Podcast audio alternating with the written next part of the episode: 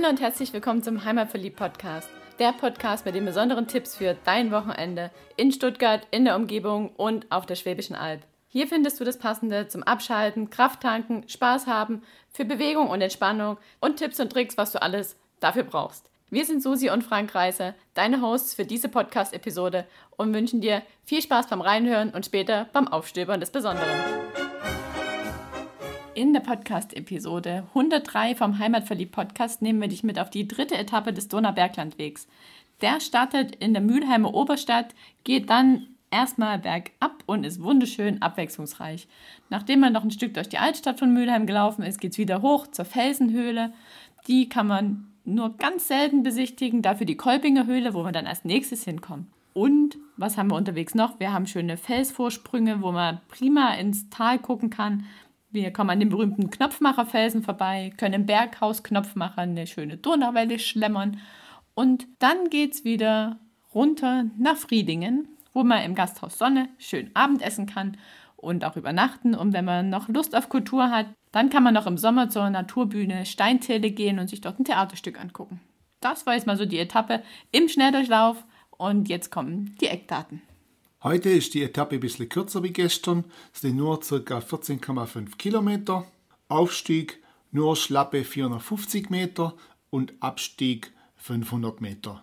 Und der höchste Punkt ist bei 830 Meter und der befindet sich bei der Kolbinger Höhle. Also die Höhle ist der höchste Punkt. Eigentlich widerspricht sich das, aber ja, ist so.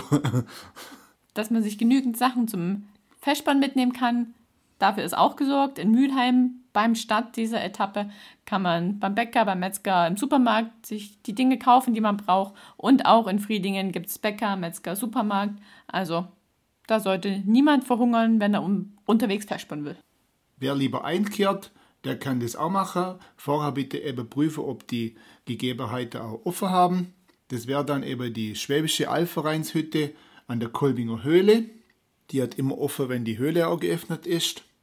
Dann zu Friedingen gehörend das Berghaus Knopfmacher.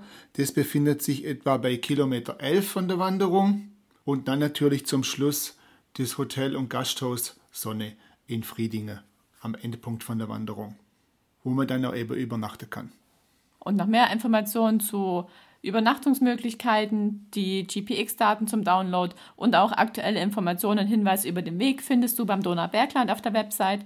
Und der ganze Weg ist, wie auch die anderen Etappen, mit einem grün-blauen Kreissymbol markiert. Somit kann man sich da an sich nicht verlaufen ist ja schließlich ein Qualitätswanderweg, Wanderbares Deutschland, zertifiziert vom Deutschen Wanderverband.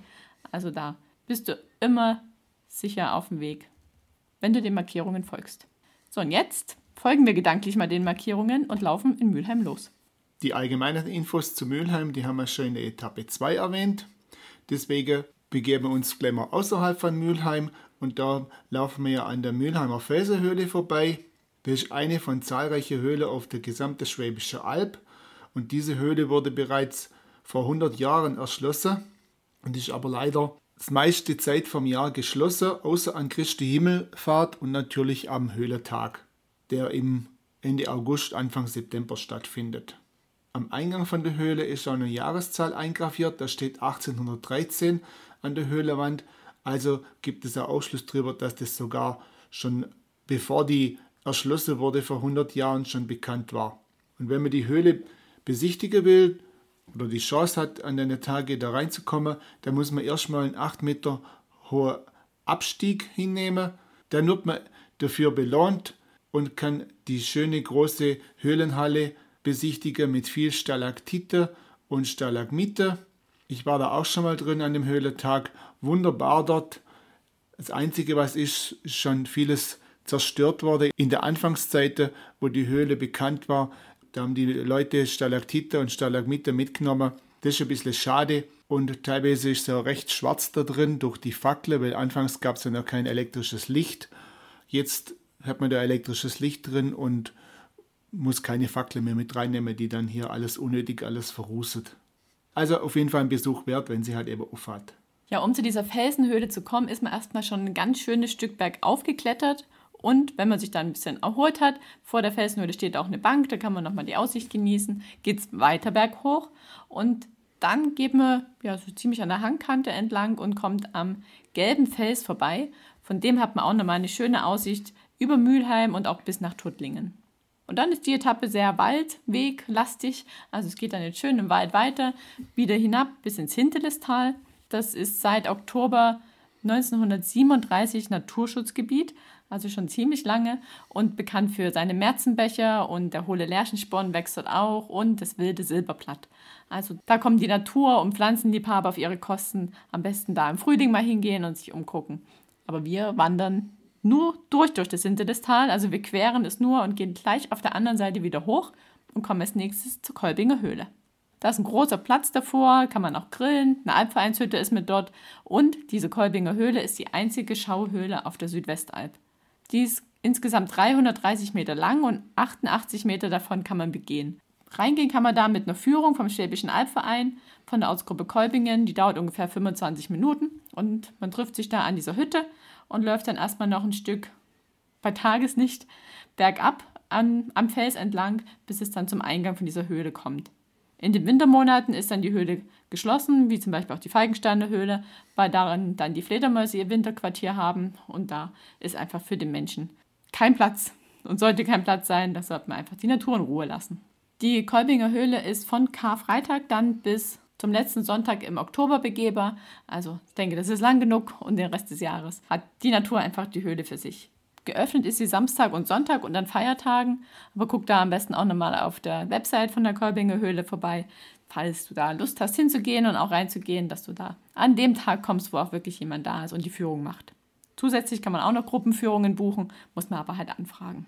Und seit 2017 ist die Kolbinger Höhle eine von 26 Infostellen vom Geopark Schwäbische Alb. Da haben wir ja auch schon mal den Geschäftsführer interviewt. Wenn du darüber mehr wissen willst, dann schau mal in die Show Notes. Da verlinken wir dir die Podcast-Episode, wo wir den Siegfried Roth im Interview hatten. Und jetzt geht's weiter, wieder durch den Wald, bis zu einem weiteren Highlight. Ja, wir laufen jetzt zu der Bergzunge Gansnest und da befindet sich der Gansnestturm.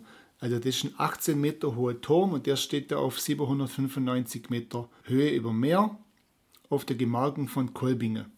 Und der wurde bereits in den 1920er Jahren gebaut von der Energieversorgung Schwaben in Zusammenhang mit einem Pumpspeicherkraftwerk. Da sieht man auch noch andere Überreste von dem Pumpspeicherkraftwerk, aber die sind alle mittlerweile zugewachsen und der Turm, der ist jetzt einer von vielen Türmen, die vom Schwäbischen Albverein betreut werden. Den hat man 1967 hat den, die Energieversorgung Schwaben als Schenkung dem Schwäbischen Albverein übergeben. Ich finde tolle Sache, dass solche Gebäude weiterhin genutzt werden können für solche Dinge und nicht einfach verwahrlosen und irgendwann zusammenfallen. Und das ist ein richtig imposantes Plätzle dort oben. Der Turm ist immer offen und man kann einfach hochgehen. Vom Ganznestturm geht man dann in Serpentine runter Richtung Bahnhof von Friedingen. Vom Ganznestturm aus gehen wir dann in Serpentine durch den Wald durch runter Richtung Bahnhof von Friedingen, den wir dann passieren. Dann gehen wir auch über die Bera drüber, das ist ein Zufluss von der Donau.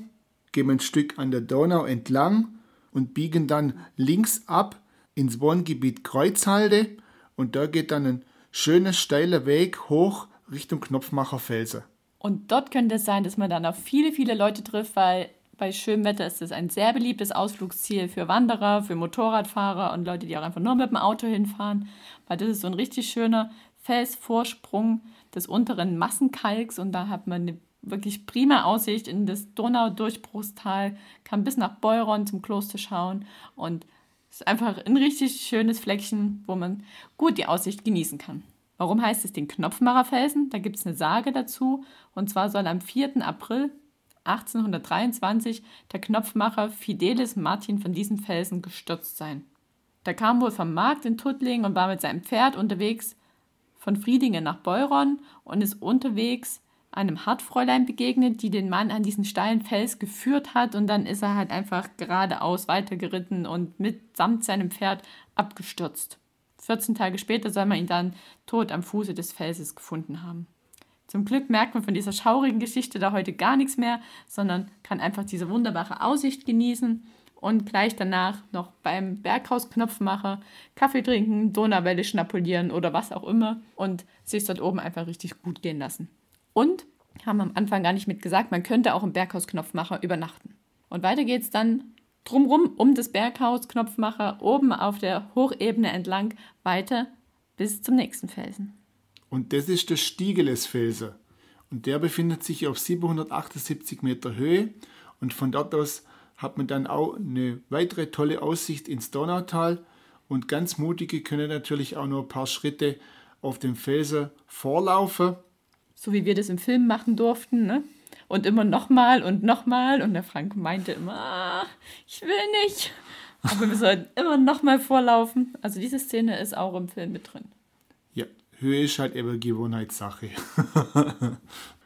und vom Stiegelesfelsen laufen wir dann am Waldrand entlang und so unter Bäumen erreichen wir dann unser nächstes Ziel und das.